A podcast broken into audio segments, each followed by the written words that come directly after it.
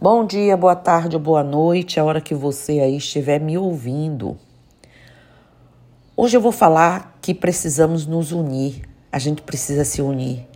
A Umbanda nos desperta a capacidade e a compreensão e nos traz ensinamentos que nos toca profundamente, modificando lá nosso íntimo.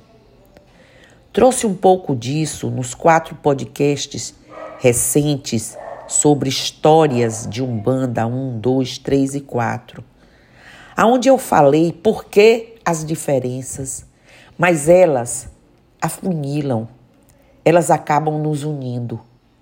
E mais do que nunca, para além de Umbanda, todos nós precisamos respeitar tanto e amar tanto as nossas escolhas que sejamos capazes e tenhamos condições de olhar o respeito da escolha do com respeito à escolha do outro, não é? Então, por religião, nem por nada vale a pena brigar, muito menos por religião. A Umbanda, com sua manifestação em pares, se explica em razão de suas características.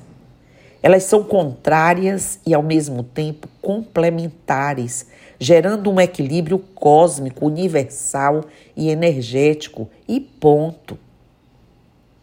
Dentro de cada linha de Umbanda, de maneira geral e simplificada, enquanto um orixá irradia sua energia de forma irrestrita, expansora, o outro irradia energia que corrige, consome e depura os desequilíbrios no campo de atuação destes, o que fortalece cada linha, independentemente de sua forma de atuação, e pronto, gente. Além do que, se você tiver a curiosidade de buscar, estudar cada uma dessas linhas, porque eu só trouxe uma pincelada nessas quatro, esses quatro podcasts, elas são complementares e trazem muito da grandiosidade, expansão e inclusão devida a essa nossa religião. Se a verdade é uma, pense bem, nós, meros mortais, habitantes de um minúsculo planeta do macrocosmos, podemos estar muito longe dela e talvez a tolerância, o respeito religioso seja um bom começo para conseguirmos encontrá-la. Eu acredito, eu creio nisso. Temos uma tendência natural em crer que as coisas sempre foram como são. Ninguém imagina um Brasil onde praticar a fé seja proibido. No entanto, essa foi a realidade em um passado não muito distante, muito próximo. Já tivemos religião oficial em nossa Constituição. E a prática de outras confissões era tão somente tolerada sem autorização para caracterizar né, externamente os templos de cultos extraoficiais. Calculem isso. É evidente que avançamos desde então pelo menos um pouco, né? Hoje temos a liberdade de cultuar independentemente de autorização do governo, sem qualquer permissão legal para restrição de cultos públicos ou privados. Os templos de incontáveis credos, eles se multiplicam. Vivemos tempos de ampla liberdade religiosa, mas que precisa ser reconhecida e praticada essa liberdade. Não bastam as leis, é preciso que movimentos se façam para que haja esse reconhecimento das pessoas, aceitação, delicadeza, lisura, compaixão, o olhar de, de irmandade. Bom, é isso. O momento atual nos sugere, mesmo em acelerarmos, a aceitação entre nós principalmente nós umbandistas, nos unirmos diante dos perceptíveis e recorrentes discursos e ataques dos quais somos alvo. Sentimos na pele a intolerância motivada pelo ódio, nutrida por parcelas de nossa população e que viola nossos terreiros. Nossos mais antigos irmãos e irmãs de fé lutaram e conquistaram os direitos que temos hoje.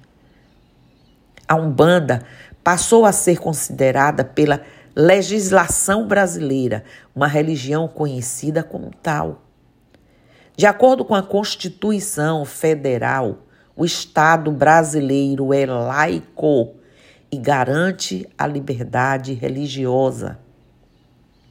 Atualmente, a influência nas políticas públicas, dada a opção religiosa declarada de algumas figuras públicas governantes, com aquiescências de alguns integrantes das Forças Armadas e de não poucos parlamentares, incentiva direta ou indiretamente a intolerância e, com isso, reestimula práticas nefastas do século passado. Isso é fato. Aqui não constitui nenhuma novidade, é só a gente prestar atenção. Né? Tá tudo certo, cada um respeitar as suas escolhas e respeitar a lei brasileira, que ela existe. A Umbanda precisa ter o reconhecimento de patrimônio cultural. Em todos os estados do Brasil, assim como foi feito decreto no Rio de Janeiro em 2016.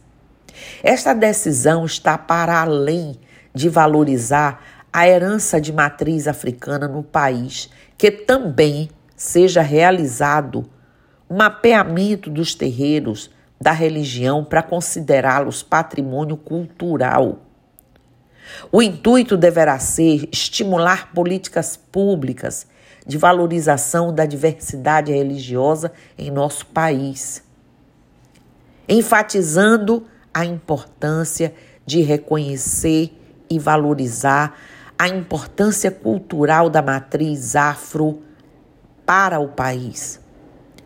Umbandistas precisam se unir e mostrar a força da religião. Elas Aliás, precisamos todos das religiões de matriz africana estarmos como somos irmãos, como todos unidos. Pois é, gente, precisamos de união entre nós.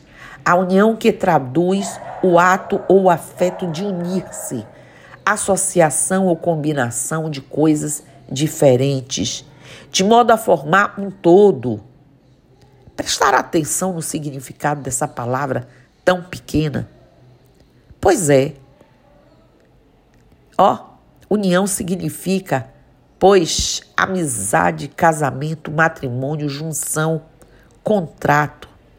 Todas essas palavras descrevem uma só união. A união é também uma ligação ou combinação de esforços e de pensamentos. E essa união é que nos dará a força de que precisamos para sermos respeitados e não tolerados. Precisamos da reparação histórica das religiões de matriz africana, da reparação histórica do povo índio, do povo cigano, do povo de África, dos europeus, de tudo. Certamente só conseguiremos quando nos unirmos e forem dados passos para que filhos desse país passem a conhecer verdadeiramente a história desse gigante e amado país.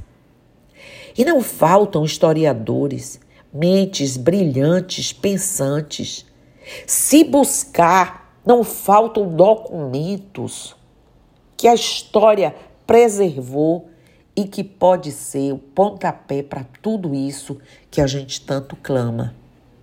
Então, que nos unamos, umbandistas, candomblicistas, presbiterianos, católicos, budistas, judeus. Vamos nos unir pela paz, pelo amor. E nós, umbandistas, entre nós, com as nossas linhas, com essas diversidades que acolhem e ampliam e chegam no todo. É sobre isso que hoje Eu vim aqui talvez amarrar essas histórias contadas de Umbanda, um, dois, três, quatro, mas amarrar não para liquidar o assunto, para lhes dizer há muito mais por saber. Degustem e tenham o privilégio de conhecer, porque vale a pena. Nossa história conta histórias. Faz esse grande gigante ser o país que ele é e que pode ser ainda melhor. Então, bom dia, Axé Namastê, Saravá, Motumbá, Mojubá, Colofé, Mocuyu no Zambi, e eu estou aqui.